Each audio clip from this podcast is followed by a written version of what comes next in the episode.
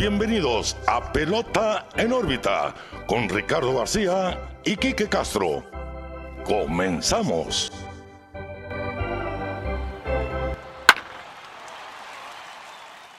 Hola, ¿qué tal? Bienvenidos a un episodio más de su podcast de Grandes Ligas, Pelota en órbita.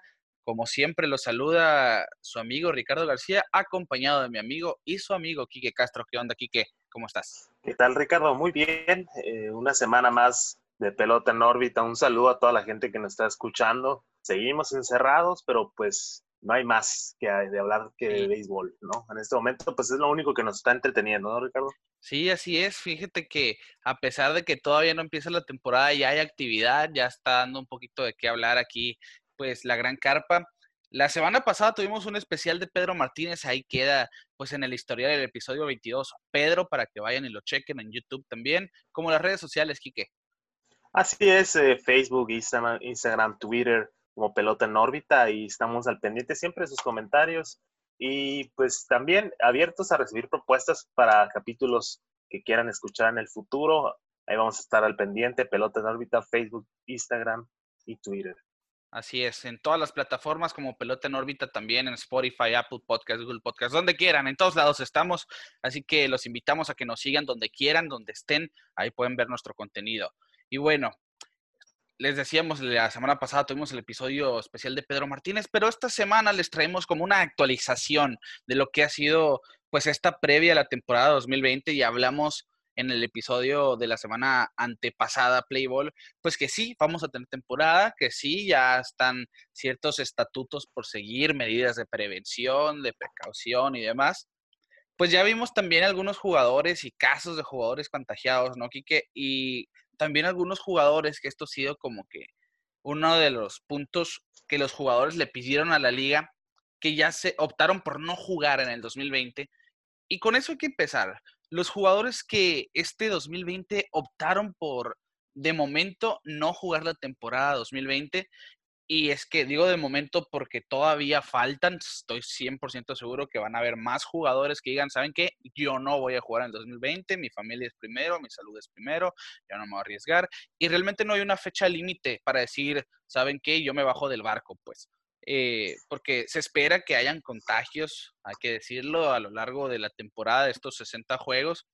Sí, sí es algo que pues va a ser inevitable, ¿no? Y van a ver, van a haber jugadores que digan, ¿saben qué? Pues ese número de contagios está aumentando, a mí me conviene irme a mi casa y ya mejor pensar en la temporada 2021, ¿no?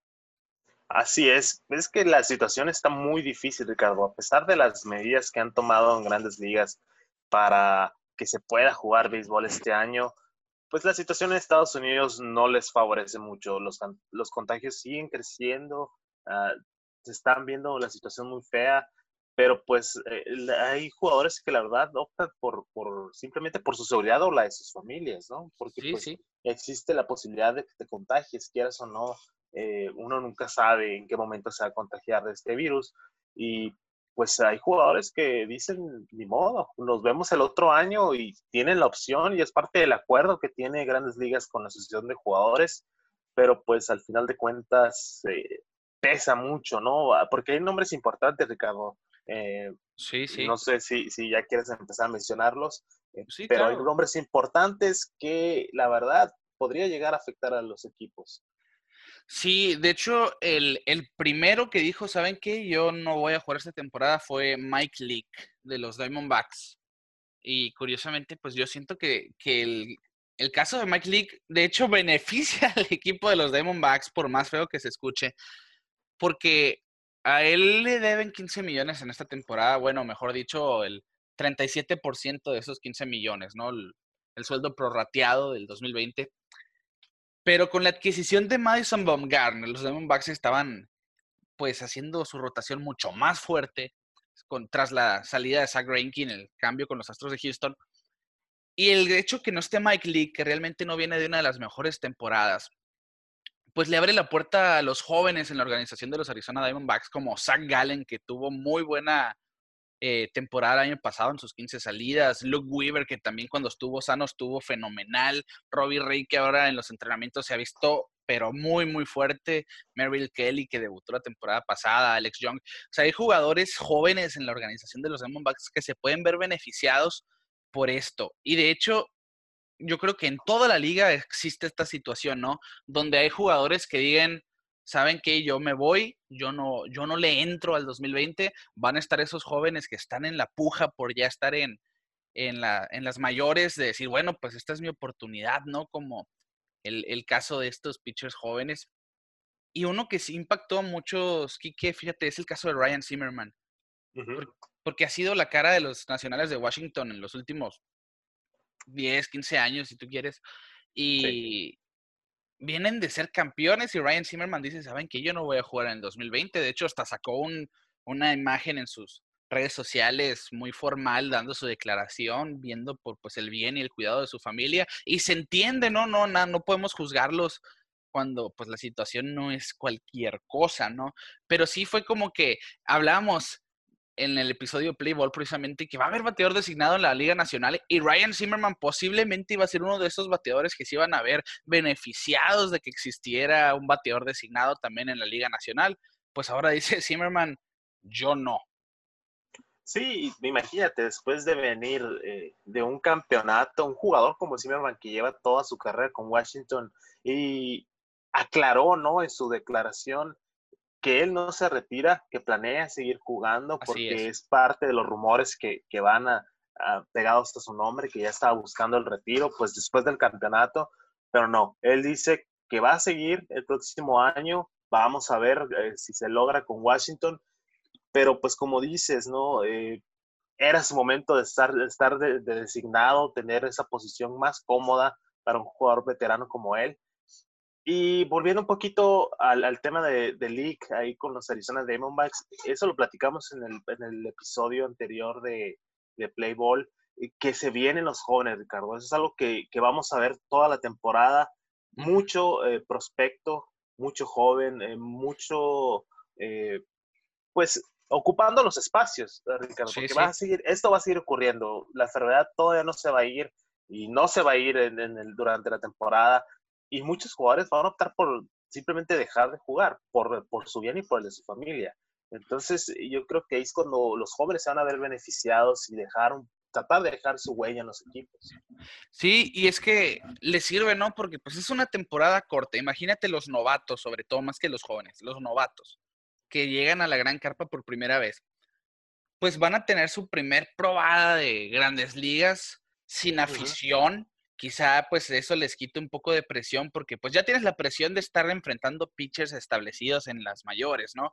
Ahora imagínate con las gradas gritando, tomando y agitando, ¿no? A, a los rivales.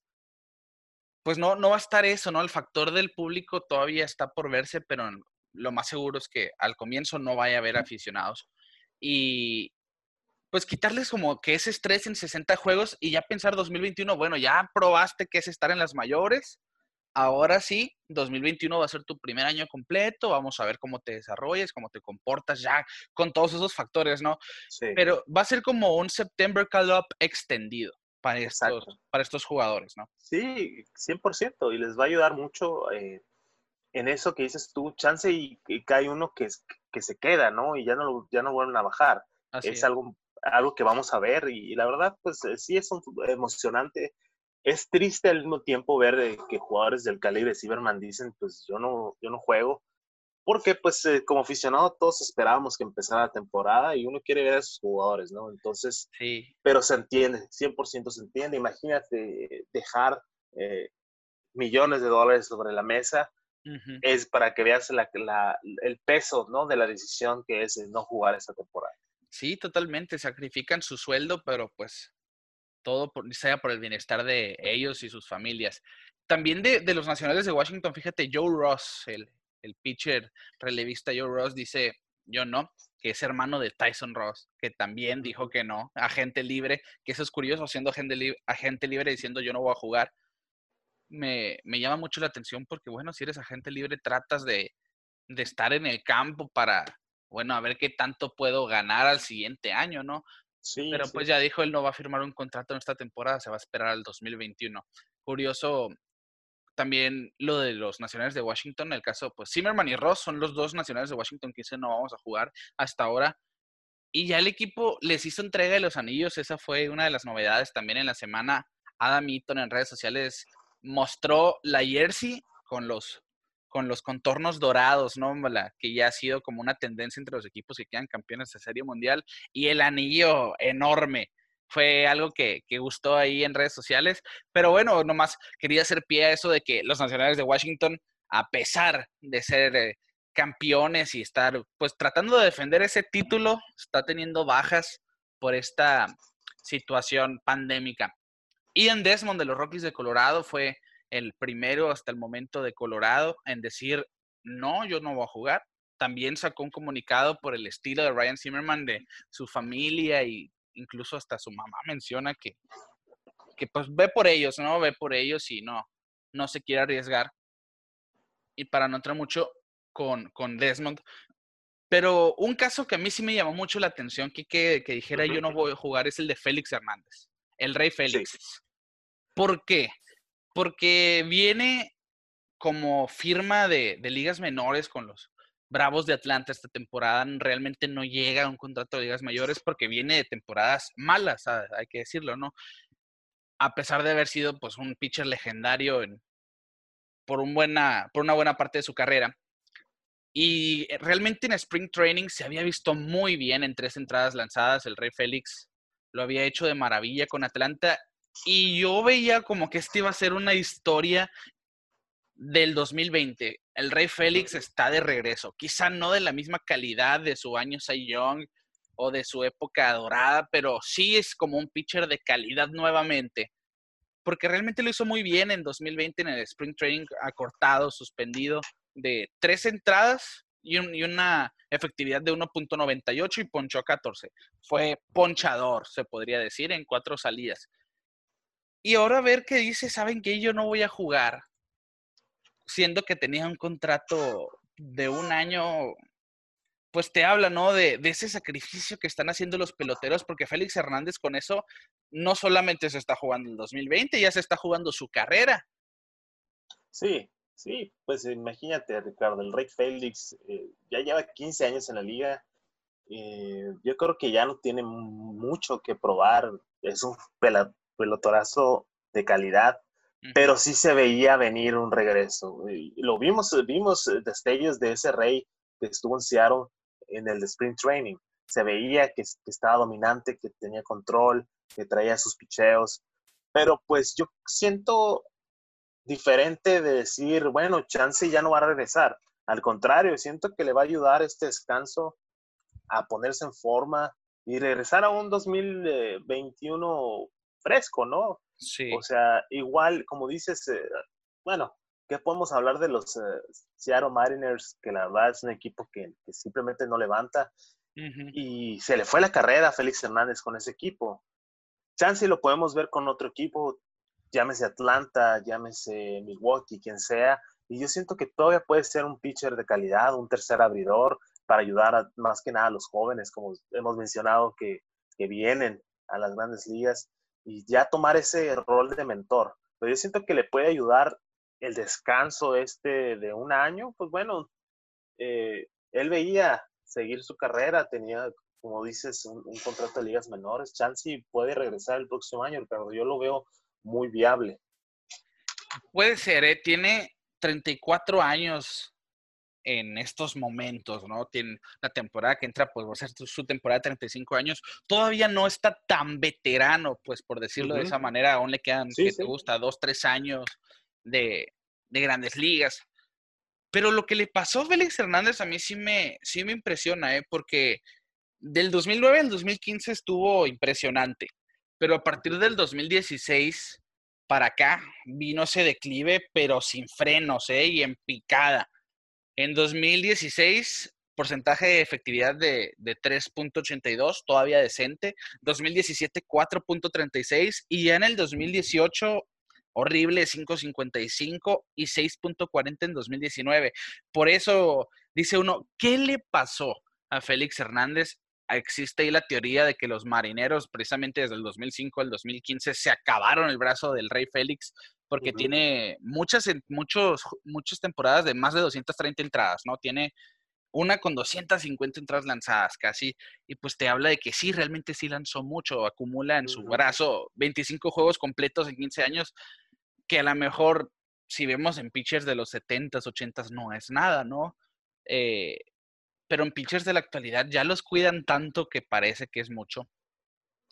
Y, esa es una de las teorías, ¿no? ¿Se acabaron el brazo del Rey Félix o simplemente no ha encontrado la manera de ajustarse nuevamente a la liga que ya se ajustó al Rey Félix? Cosa que, un caso muy similar al de Tim Lincecum, ¿no? Que de estar en la gloria, estar en la cima, de hecho, de ser considerado el mejor pitcher de la liga, a ni siquiera tener trabajo hoy en día. Sí, eh, como te digo, eh, falta reinvertirse a Félix Hernández. También hay cosas que nosotros no vemos detrás de bambalinas, detrás eh, de todo el espectáculo, pero pues yo siento que, como te digo, le puede ayudar este año para volver a ver sus cartas, ver sus picheos y ver cómo evolucionar como pitcher. Como te digo, vimos, lo vimos en el Spring Training, Ricardo, y lo vimos bien, se vio bien, se vio, como decimos, se vio perrón.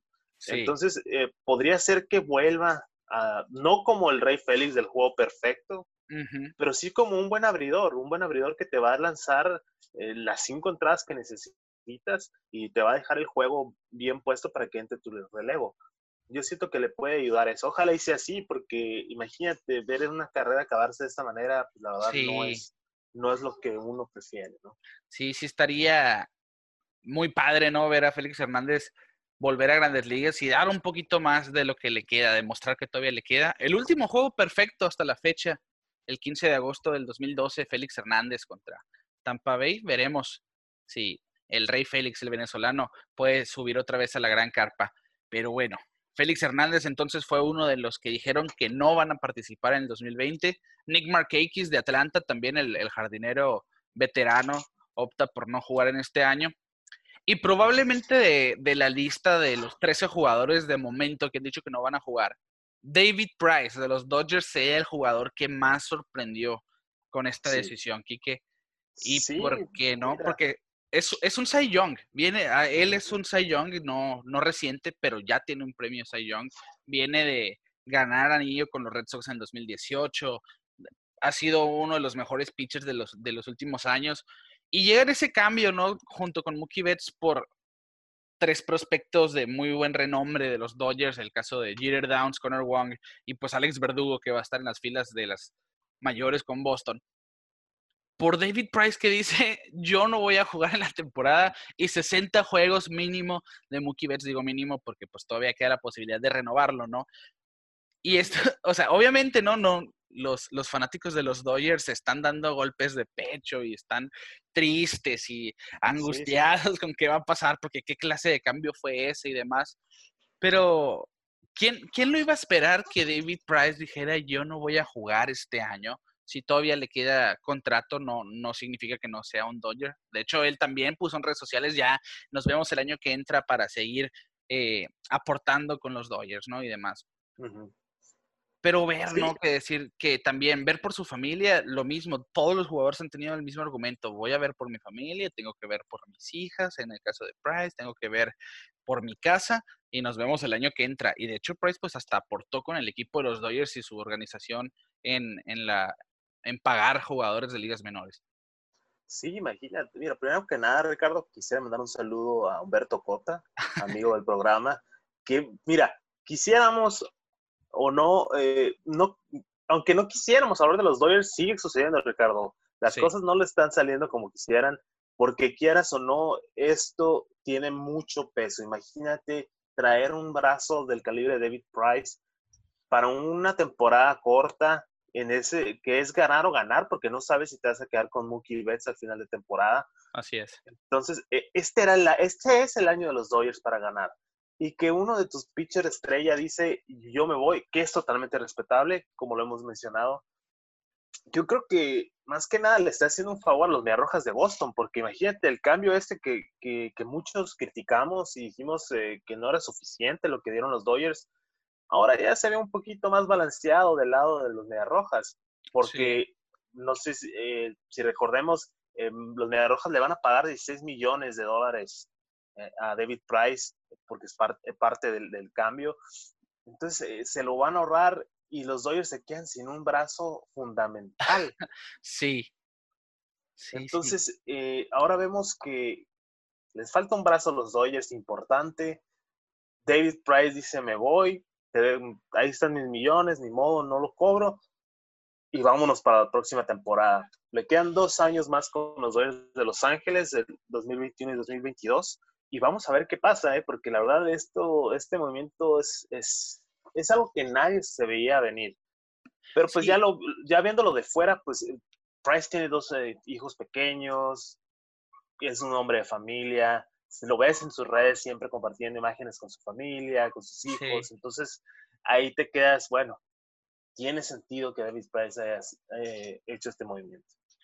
Sí, y de hecho, pues los fanáticos de los Dodgers en redes sociales están expresándolo como que, ¿qué le pasa a nuestra directiva? ¿Cómo no lo vieron venir? Pues obviamente no lo vieron venir, nadie veía venir, venir una pandemia, ¿no? Y, es que sí fue bien poco oportuno porque no firman a Hyunjin Ryu, que viene de ser el mejor pitcher en cuestión de efectividad en el 2019, que pues ahora va a ser el as de los Blue Jays de Toronto. Pero en este cambio, pues con los Medias Rojas optan por traerse otro brazo zurdo, el caso de, de David Price. Y ahora queda ese hueco, pero la rotación de los Dodgers sigue quedando muy fuerte. Ah, no, sí. sí. Sí, sí, De hecho, sigue siendo un equipazo, Ricardo, pero totalmente. imagínate, eh, si, metes a David Price en esa rotación, eh, es imparable, pues. Entonces, e, ese, es el tema, pues imagínate, les quitaron un, un boost que tenían ya los Dodgers. Quieras o no, eh, no creo que les afecte mucho, la verdad, pero pues sí puede ser la misma historia que ha sido los últimos años de quedarse a un juego. Sí, pero fíjate, yo, yo vuelvo a decirlo, lo dijimos en el episodio de Playball, yo veo a los Dodgers como el equipo a vencer realmente esa rotación. Ya dijeron que Clayton Kershaw va a ser el pitcher de Opening Day, seguido por Walker Buehler, Julio Urias, Alex Wood, y queda pues un quinto lugar ya sea para Dustin May, que yo pienso fuera la opción más viable, Dustin May, un prospectazo que ya demostró mucho la temporada pasada, y Tony Gonsolin, que tampoco es un mal pitcher, pero muy probablemente veamos a lo que es Ross Tripling y a Tony Gonsolin saliendo del bullpen y a Dustin May como ese quinto en la rotación. Y ya, pues sin hablar de la ofensiva, ¿no? De Will Smith, Max Monsi, Bellinger, ahora Mookie Betts y demás. O sea, realmente los Dodgers están muy bien parados con o sin David Price en este 2020. Sí, sí, sí, eh, totalmente, Ricardo. Eso no es discusión. Pero pues bueno, se les va David Price a los Dodgers. Le hace un favor a los Neorrojos de Boston, quitándole esos 16 millones que tenían que pagar. Y pues vamos a ver qué pasa. Igual sigue siendo los favoritos de llevarse la nacional, quieras o no, es algo que ahí está. Y pues bueno, vamos a ver qué pasa. Totalmente. Por el otro lado, uno de los rivales directos de los Dodgers de la División Oeste, los Gigantes de San Francisco, sufren probablemente la peor baja que pudieron haber tenido en su roster porque es uno de los únicos puntos rescatables del line-up de los gigantes de San Francisco. Buster Posey, el novato del año del 2010, MVP del 2012, tres veces campeón de Serie Mundial, guante de oro. O sea, tiene ya sus repisas llenas y todavía tiene mucho por, por delante este receptor. Pues también dice lo mismo, ¿no? Yo no voy a jugar. Y lo que pasa es que Buster Posey y su esposa optaron por adoptar a un par de gemelas que nacieron prematuras y pues por 60 días de temporada poner en riesgo pues a, esas bebitas que pues necesitan de atención y cuidados, pues Buster Posey opta por decir, saben que yo también, yo me bajo de este barco, nos vemos en el 2021 y deja desamparados a los gigantes de San Francisco que, que realmente vienen de una temporada larguísima porque no les fue bien y será, van a ser, van a ser los 60 juegos más largos para los gigantes de San Francisco, que sí, se va Buster Posey. Lo bueno es que muy probablemente veamos al prospectazo de Joey Bart, que ha sido uno de los catchers más esperados en las grandes ligas, que con su poder pueda poner el ahora Oracle Park de cabeza. Veremos si el manager Gabe Kapler opta por por alinearlo desde el primer día o si lo guarda para la temporada que entra, que se me haría una ridiculez, porque los Giants realmente no cuentan con un buen catcher sin Buster Posey. Está Posey y Tyler Heineman, que realmente no, no quiero hablar mal, pero no es un nombre que tú digas, wow. Lo bueno es que Johnny Cueto va a estar de regreso después de perderse temporada pasada por Tommy John y podemos ver eh, también pues el regreso de Hunter Pence. Podemos ver si Pablo Sandoval se va a beneficiar de ese puesto en el bateador designado a pesar de pues todo el odio recibido por su aspecto, ¿no? Ahora que, que se ve más subido de peso que en otras ocasiones. Que se ve obeso, Ricardo, hay que decirlo como es. pues sí. Eh, ahorita, ahorita si quieres tomamos ese tema porque sí está muy caliente, pero bueno, continúa. Sí, y bueno, técnicamente es todo, ¿no? Y ver el juego que se le va a dar a los jóvenes ahí en San Francisco porque realmente no tienen como que un line-up muy prometedor. Pero sí, el caso de Pablo Sandoval, lo dijiste tú ya sin pelos en la lengua, las cosas como son que, lo ha atormentado, yo creo, desde que firmó con los Medias Rojas de Boston, porque sí, siempre ha sido un jugador corpulento, gordo y demás, pero nunca había sido una preocupación porque hacía su trabajo, hacía su trabajo realmente. Esa serie mundial contra los Tigres de Detroit y los tres jonrones en un juego, simplemente él daba sus argumentos para que no le dijeran nada. Pero todo eso cambió en el momento que confirma el contrato con los Medias Rojas, su segunda temporada, creo que rompe un cinto haciendo un swing en un swing en una práctica de un juego de spring training. Y ahí empieza, ¿no? Como que ese, ese punto del el peso de Pablo Sandoval, el aspecto de Pablo Sandoval, que obviamente, pues entre todos los jugadores, todo deportista de alto rendimiento, el peso va a ser un punto que, que, va a salir a, relucir. Sí, y, mira, el problema, eh, el problema del de, caso de Pablo Sandoval, más que nada la crítica que le tienen es que al parecer no le importa, pues decir, lo voy a decir como es, no le importa ponerse las pilas, no le importa eh, ponerse en forma. Y es algo que le criticaron mucho en Boston. Y todos sabemos que jugar en Boston es algo difícil porque pues eh, los medios van a estar arriba de ti todo, en todo momento, ¿no? Y el caso de Pablo Sandoval, pues se le criticó mucho por su falta de, compromiso después del contrato que le dieron los de Rojas, que al final de cuentas se arrepintieron totalmente porque lo, lo agarraron justamente por su experiencia en, en, postemporada y para que fuera también un, un, líder, ¿no? Porque se veía por los gigantes de San Francisco y era un jugador popular, carismático, en San Francisco allá por el 2010, 2011, 2012, cuando ganaron esas series mundiales. Pero llega a Boston y se vuelve el villano, ya se vuelve un jugador que al final de cuentas los Mediarrojas dijeron, pues ni modo, lo dejamos ir y lo liberaron y siguieron pagando su contrato.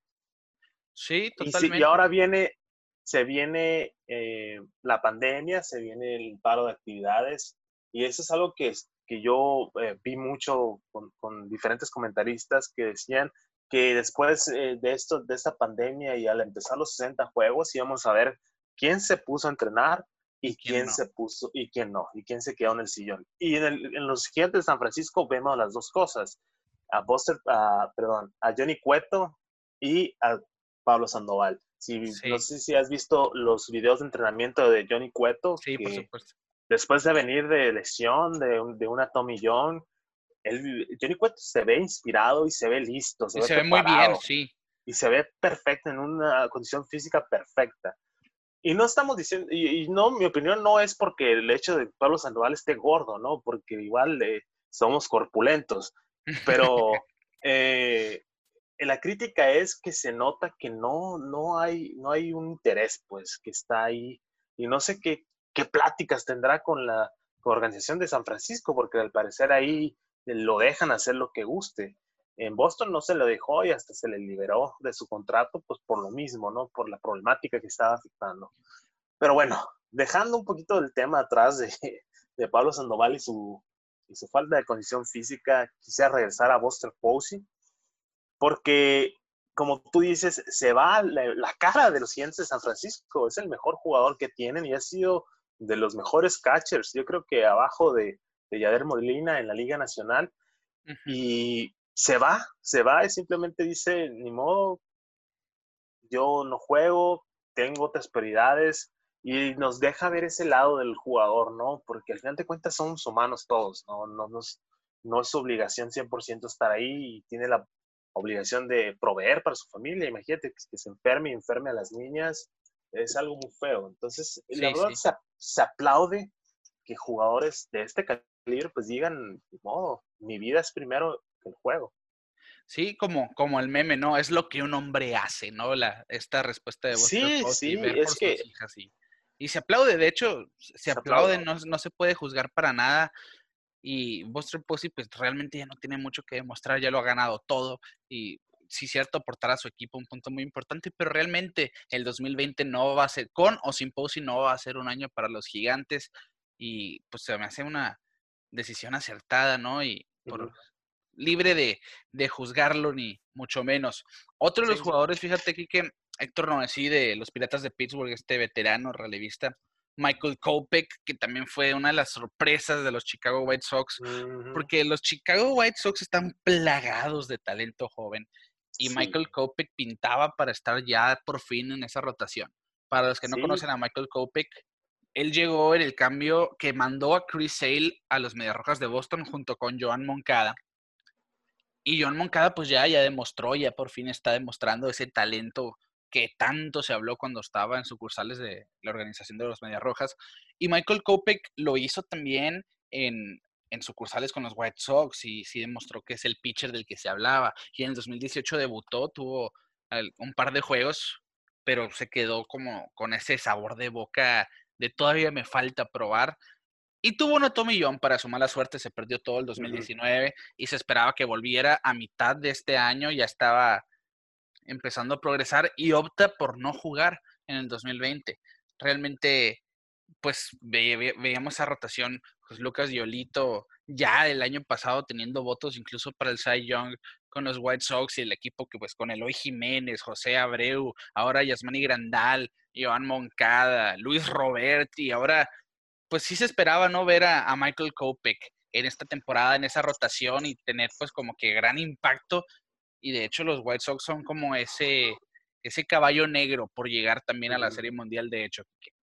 Sí, eh, claro, pues, por lo que hemos ah, discutido varias veces, eh, la juventud está ahí, ya son jugadores establecidos, Ricardo. Yo creo que están a nada también los White Sox de llegar a, ser un equipo exitoso después de años desastrosos, ¿no? De tener solo a José Abreu ahí aguantando al equipo sobre su espalda. Y pues en la baja de Cope, claro que les afecta, pues yo creo que está hecho para ser un, as, tiene todo, tira fuego, eh, tiene un brazo impresionante que sí, pues se lastimó con la Tommy Young, pero bueno, al final de cuentas ya viene recuperado, viene listo también le puedes, igual como el caso de Félix Hernández, le puede servir el tiempo fuera para terminar de reajustarse después de la operación. Pero bueno, vamos a ver eh, qué, qué, dicen los Medias Blancas en una división que la verdad eh, no está fácil, pero tampoco no está tan complicado que lleguen a postemporada. Sí, con, con el equipo que tienen, ciertamente es de los mejores equipos de la Liga Americana, pues decíamos Lucas Yolito ya tomando ese rol de as. Ahora con la firma de Dallas Keuchel también, que viene de los Bravos de Atlanta, este zurdo, pues veremos qué tanto puede eh, brillar con el equipo de los White Sox. Gio González también llega. Y pues los, los jóvenes Dylan Sisi y Reinaldo López son quienes pintan por esa rotación. Pero realmente el punto de la ofensiva, ¿no? De los White Sox, pues ya decía Yasmani Grandal como receptor, Edwin Encarnación, que ya vimos que ya sacó a pasear eh, a la cotorra, ¿no? En, en los, en, los juegos interescuadra, ya pegó cuadrangular, José Abreu, Nick Madrigal, tienen un equipazo, que realmente. Traen un buen balance, ¿no? Entre juventud y veteranos, ¿eh? Traen buenos veteranos de muchas batallas, veteranos que han visto postemporada, que han estado en, series eh, importantes. Y esos jóvenes llenos de talento que están listos para romper la liga. Entonces va a estar muy interesante. Espero que el manager sepa manejar a sus jugadores y ver, eh, ver cómo resulta, ¿no? Este equipo de Medias Blancas muy interesante. Sí, un equipo totalmente balanceado. También ya vimos de los Medias Blancas a, Tim Anderson, que él trae ese estandarte también de hay que divertirnos. Ya también enseñó sus bat flips en, en el estadio de los Medias Blancas. Y realmente es prometedor, ¿no? Es, el futuro de los White Sox. Y también otro jugador de, de la Liga Nacional, porque curiosamente los 13 jugadores, de, de los 13 jugadores, 12 son de la Liga Nacional, que han dicho que no. Wellington Castillo, este receptor de los nacionales de Washington recién llegado, también opta por no jugar en esta temporada y con eso pues cerramos esta lista, ¿no? De jugadores que optaron por no jugar de momento hasta el 2021 y los que faltan, Quique, porque sí, no, está muy cortita esta lista todavía. Sí, yo creo que va, va es un fenómeno que va a seguir. Ah, bueno, todo va a depender de cómo evolucione también todo esto de, de la enfermedad. Como dije, eh, en Estados Unidos está saliendo un poquito de control todo, pero bueno, esperemos que, que todo resulte. Sí, así es.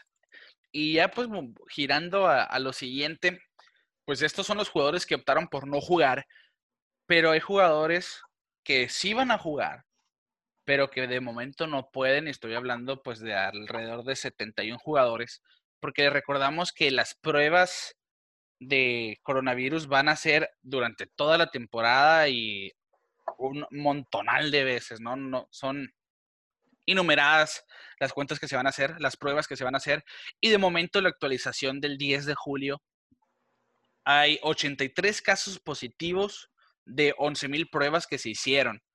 Y esto incluye 71 jugadores y 12 miembros del staff.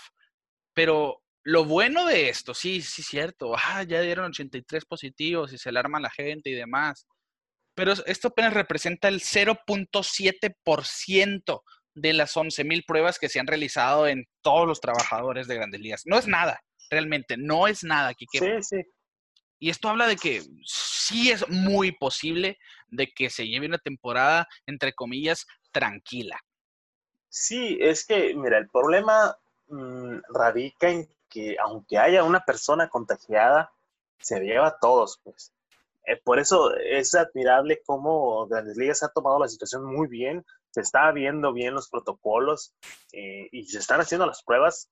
Y si quedas positivo, te tienes que, quedar en cuarentena y hasta que quedes negativo dos o tres veces, ya puedes regresar con el equipo. Se ve que, que se están tomando las cosas en serio, como se debe hacer y pues, los jugadores también están eh, poniendo su parte, ¿no? Entonces, eh, hay jugadores que ya, que ya salieron de, la cuarentena puesta por grandes ligas. Sí, pues de hecho, eso que dices, ¿no? Los, los jugadores que dieron positivo coronavirus tienen que dar negativo en dos ocasiones para, para poder regresar, ¿no? Y obviamente, pues sus 15 días de cuarentena y, tener sus, sus medidas de, precaución y prevención y demás. Y para que se hagan públicos los nombres de los jugadores, ellos mismos tienen que dar su consentimiento. Hay jugadores que dicen, ¿saben qué? Pues yo doy positivo, pero no quiero que se publique, pues no va a salir. Como el caso de, de Jansen de los Dodgers, que apenas van diciendo que va regresando después de haber dado positivo coronavirus y la gente pues estaba como, wow, no sabíamos que Canley Jansen tuvo coronavirus. porque él no, no lo quiso hacer público, pero ya obviamente dio negativo en dos ocasiones y ya estará de regreso en el campamento de los Dodgers de Los Ángeles. Y por mencionar algunas de las estrellas que, que dieron positivo coronavirus, pues se encuentra el primera base, para mí el mejor primera base del béisbol, Freddie Freeman. Charlie Blackmon de los Rockies de Colorado. El mexicano sonorense Luis Urias con los eh, cerveceros de Milwaukee. Pues quienes mencionábamos, Kenley Jansen ya recuperado. El el zurdo de los Medias Rojas, Eduardo Rodríguez, que estaba pintado para ser el abridor de Opening Day, ahora pues eso quedó volando por los aires. Haroldis Chapman de los, de los Yankees, perdón, el cerrador estrella de los Yankees, pues es uno de los últimos que dieron positivo, pero pues que hasta, hasta el momento sí tiene síntomas, pero muy, muy leves y que se espera que se recupere rápido. Y ya también que han habido jugadores que, que regresaron, como el caso de, pues, del mismo Kenley Jansen, de Bobby Dalbeck, también de la organización de los Medias Rojas, que ya está de regreso, y Salvador Pérez, el catcher de los Kansas City Royals, que se perdió todo el 2019. Ahora, pues este 2020 fue uno de los poco afortunados que pescaron el coronavirus, pero ya se espera que el 16 de, del mismo mes pueda salir de cuarentena y regresar a, al campamento de los Royals de Kansas City.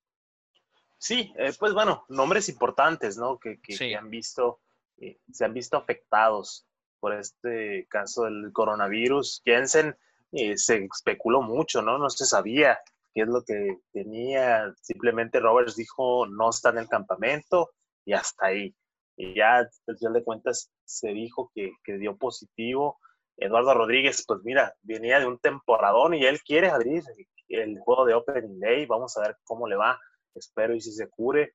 Eh, a Chapman, pues un brazo muy importante para los Yankees de Nueva York, que, que también espero que esté listo para, para el Opening Day. Pero Ricardo, pues como dices tú, son pocos los que se han enfermado. Lo bueno es que están funcionando los protocolos, están funcionando las, las medidas tomadas por grandes ligas y espero que ya no se propague mucho entre los jugadores porque ya que empiece la temporada, ahorita están nomás los equipos aislados, ¿no? Cada quien en su complejo y, ellos están jugando entre ellos, pero ya con otros equipos eh, ahí en la mezcla, pues se pueden, se puede tomar feo toda la situación. Sí, por supuesto, no es la misma estar solamente conviviendo con los de tu misma organización que ya convivir con los de otro equipo, ¿no? Y de hecho, eso que dices, el evitar los contagios y las medidas que se van a tener que tomar, van a ser muy estrictas. Ahora lo vimos, Juan Soto está, pues eh, lo tienen solo, lo tienen separado del equipo porque tuvo contacto con uno de los jugadores que tuvo, que, que dio positivo coronavirus y pues por precaución él dio negativo, pero ya saben que el virus se tarda tanto tiempo en gestar y demás y ya en presentar síntomas y pues esas medidas de precaución. No les damos todos los nombres porque pues les decíamos que son alrededor de 71 jugadores y 12 miembros de staff pues no tiene caso que, les diga una lista, pero por mencionar algunos, Jesús Luzardo de los Atléticos, Scott Kingery de los Phillies, Joey Galo de los Rangers de Texas, uno de los jugadores más emocionantes de ese equipo, Tommy Pham de los Padres recién llegado, y pues de los Yankees, DJ Lee Mayhew, el mexicano, el veracruzano Luis César junto con Haroldis Chapman. Y, y obviamente, pues la gente se asusta al principio, pero si se está llevando la cosa como, como se ha llevado, ¿no? No, no es para alarmarse, realmente va a ser un proceso bueno, sí. Quédate tus 15 días en casa, que se pase esto, da negativo dos veces y ahí lo vamos a ver de regreso en los entrenamientos, que es precisamente el siguiente punto, que los entrenamientos en interescuadras, ¿qué te han parecido hasta ahora? Ah, la verdad, eh, ha sido lo mejor que ha salido de toda esta situación. La verdad, porque imagínate ya vemos eh, es el, cómo va a ser, ¿no? Es como una plantilla de lo que van a ser los juegos. Eh, vimos que los equipos están utilizando incluso el sonido del, del, estadio para simular a la gente aplaudiendo, a la gente gritando. Eh, vemos cómo en lugar de darse la mano se saludan con el pie. vemos cómo se hacen los high five en el aire sin tocarse y se escuchan los tablazos de una manera tremenda. Y también los jugadores se están divirtiendo, ¿no? Se ven eh, sueltos, se ven eh, listos ya, están emocionados como nosotros para tomar el campo. Eh, ya nos está dando una idea de cómo van a ser los juegos y la verdad, emocionante, ¿no? Y ver las interescuadras es algo magnífico. Muy bien por Grandes Ligas cómo ha tomado todo esto y dándole difusión, ¿no? Porque yo creo que normalmente nadie quisiera ver un equipo disculpa, nadie quisiera ver un juego de entrenamiento, ¿no? Pero ahora lo vemos con, Al con pues sí, con mucho gusto, sí, y es mucho gusto. Y, y, han hecho lo posible hasta por transmitirlo. La gran mayoría de los equipos están transmitiendo sus interescuadras, ¿no? Obviamente con mucho menos producción que un juego de temporada regular, pero hey, nos están dando algo que ver, sí, vean que se, están se están preparando en esto que le llaman Summer Camp en vez de Spring Training. Eh, vimos, dices, los jugadores eh, divirtiéndose. El caso de Francisco Lindor que le conectó cuadrangular a su compañero Mike Levinger y que trotando las bases iban riéndose tanto pues Lindor por las bases y Clevinger sobre la loma y cuando llega Lindor a home que pues se da una pirueta o marometa como decimos eh, y eso pues te demuestra no que sí cierto se están qué mejor que pues mantenerte en forma enfrentando a los de tu equipo, realmente viendo la velocidad, los picheos, el repertorio que vas a ver en una temporada regular, tanto pitcher como bateador. Y aparte, pues divertirte, ¿no? Están entre camaradas. Haz de cuenta que están jugando en el terreno baldío. Así. Sí, sí, sí, sí. Eh, está, está tremendo. La verdad es algo que a mí me gusta mucho. Se, se, escucha la risa de todos, se escuchan los alaridos, cómo se está gritando cosas, Sí. que es algo que, que, pasa normalmente en cualquier juego, pero imagínate con todo el estadio lleno de música, la gente hablando, los gritos, eh, uno no se da cuenta de todo, la comunicación que, han, que, hay entre los jugadores y ahora con estos minijuegos que estamos viendo, te das cuenta de todo y la verdad eh, humaniza y es algo que, sí. que es un, un tema que, que, que, lo hemos vivido todo, en toda la cuarentena, ¿no? Los jugadores se están humanizando y es algo excelente y que va a ayudar mucho a la liga en el futuro.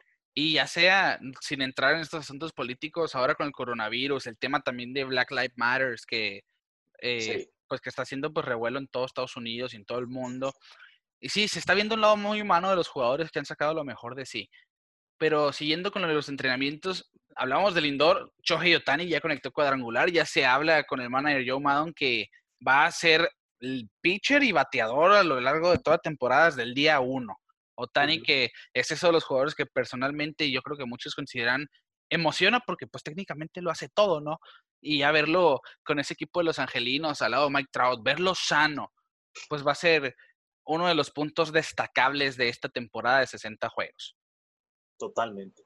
Sí, y, y, ya lo hemos platicado, ¿no? En la adquisición de Anthony Rendón y tener a Joe Madden a, al mando de ese equipo es una receta para éxito, ¿no? Y siento sí. que van a dar una gran sorpresa.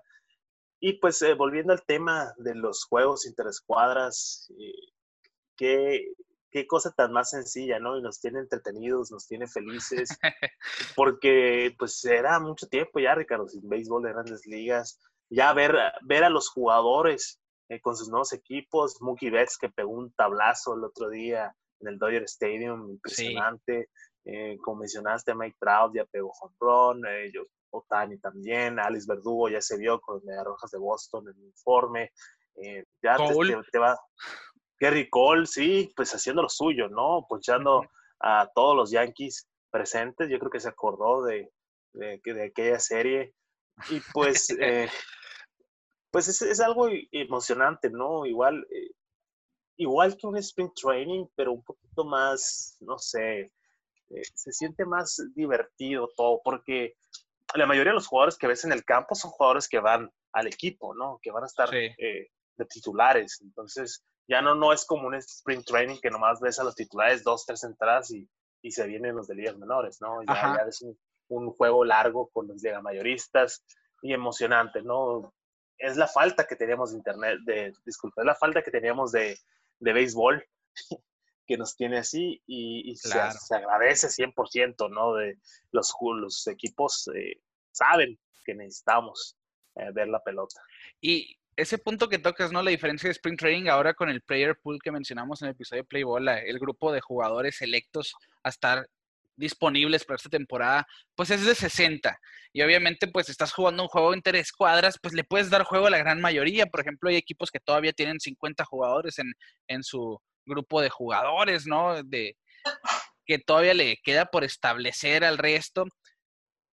Y se ven esos enfrentamientos, se pueden dar la libertad, se facilitó de verlo de esta manera el que se hagan los juegos interescuadra y que todos puedan demostrar si van a estar listos, si tienen con qué estar en el roster de Opening Day de 30 y demás. El caso, pues, decíamos, los angelinos con Otani, que ya está 100% sano. Vimos también a Garrett Cole, como decíamos, ponchando por montones. Masahiro Tanaka, pues, que recibió un batazo de parte de Giancarlo Stanton en la cabeza, pero dice que todo está bien, ¿no? Parece que que solo fue el golpe que obviamente le dolió. Sí, y hablábamos claro. de, de, Tim Anderson, que ya está en plena forma, ¿no? De mitad de temporada, tirando el bate, haciendo escándalo, que es lo que más le gusta, que lo metió en algunos problemas la temporada pasada, pero yo estoy de acuerdo con Tim Anderson, fíjate, eh, si no se divierten los jugadores, ¿cómo la gente va a recibir esa percepción de un juego divertido? Uh -huh. Mira, ay, uh, recordando ese juego, ¿no? Tim Emerson, eh, la primera vez que tiró el bat de esa manera, para mí fue algo innecesario, ¿no? Y no es por purista, pero, bueno, poquito. Se me hacía in innecesario, era un, equipo, era un juego sin mucha importancia, no se estaba jugando nada, eh, era nomás un equipo normal, de, en una serie normal, y y un tiro de bat así se me hizo un poquito exagerado, pero ya siento que con el tiempo se me está, me está gustando, ¿no? El, el Let the Kids Play, eh, poco a poquito, ¿no? Pero también, no hay que exagerar mucho. Tim Alson en ese juego sí se ve muy exagerado. Bueno, quizá, quizá sí se vio un poco exagerado por cómo lanzó el bat. De hecho, en el, en el cuadrangular que, que conectó en este juego entre escuadras, hizo el bat, flip, el idéntico, técnicamente avisándole a los equipos acostúmbrense porque así lo van a ver cuando yo conecte cuadrangular. Y parte de lo que vamos a ver en esta temporada, momentos divertidos de momento, ya estamos técnicamente a 10 días de que arranque la temporada regular, el Opening Day, ya se cantaron pues los, los, los duelos del 23 y del 24, ya se cantó todo el calendario, de hecho, pero en Opening Day vamos a tener muy buenos juegos. Ya se, se, especulaba, se rumoraba el caso de ver a Max Scherzer contra Garrett Cole en Opening Day. Si va a ser así, no están todavía declarados como los Opening Day starters, pero se puede ver. Es lo más seguro, ¿no? Por, por ambos equipos. Y se espera una muy buena temporada, corta sí, pero mira, al principio estamos escépticos, y poco a poco, que es algo que yo siento que todos nos han pasado, nos emociona más que ya vamos a ver béisbol, que para, claro. terminar. 100%, y mira, eh, es la nueva pelota, es la nueva pelota y siento que sí nos va a gustar. Eh, claro, ¿qué más quisiéramos ser mundial, juego 7 y el estadio cayéndose de ruido? Pero bueno, es la nueva pelota, nos vamos a acostumbrar y, al fin de cuentas vamos a tener béisbol. Hay que, hay que disfrutarlo de la manera que venga y pues ver, ver eh, cómo va a resultar esta temporada. Totalmente. Bueno, de esta manera estamos llegando al episodio número 23 y su conclusión, la nueva pelota, les dice mi compañero Quique. Los invito a que nos siguen a que nos sigan en las redes sociales, Pelota en órbita en todos lados, Twitter, Facebook, Instagram, YouTube, Spotify, donde quieran, ahí estamos, escúchenos, síganos para ver nuestro contenido. Y pues nos despedimos a nombre de Quique Castro, un servidor Ricardo García, les decimos que estamos entrando a la era de la nueva pelota en el 2020 y nosotros nos vemos fuera de órbita.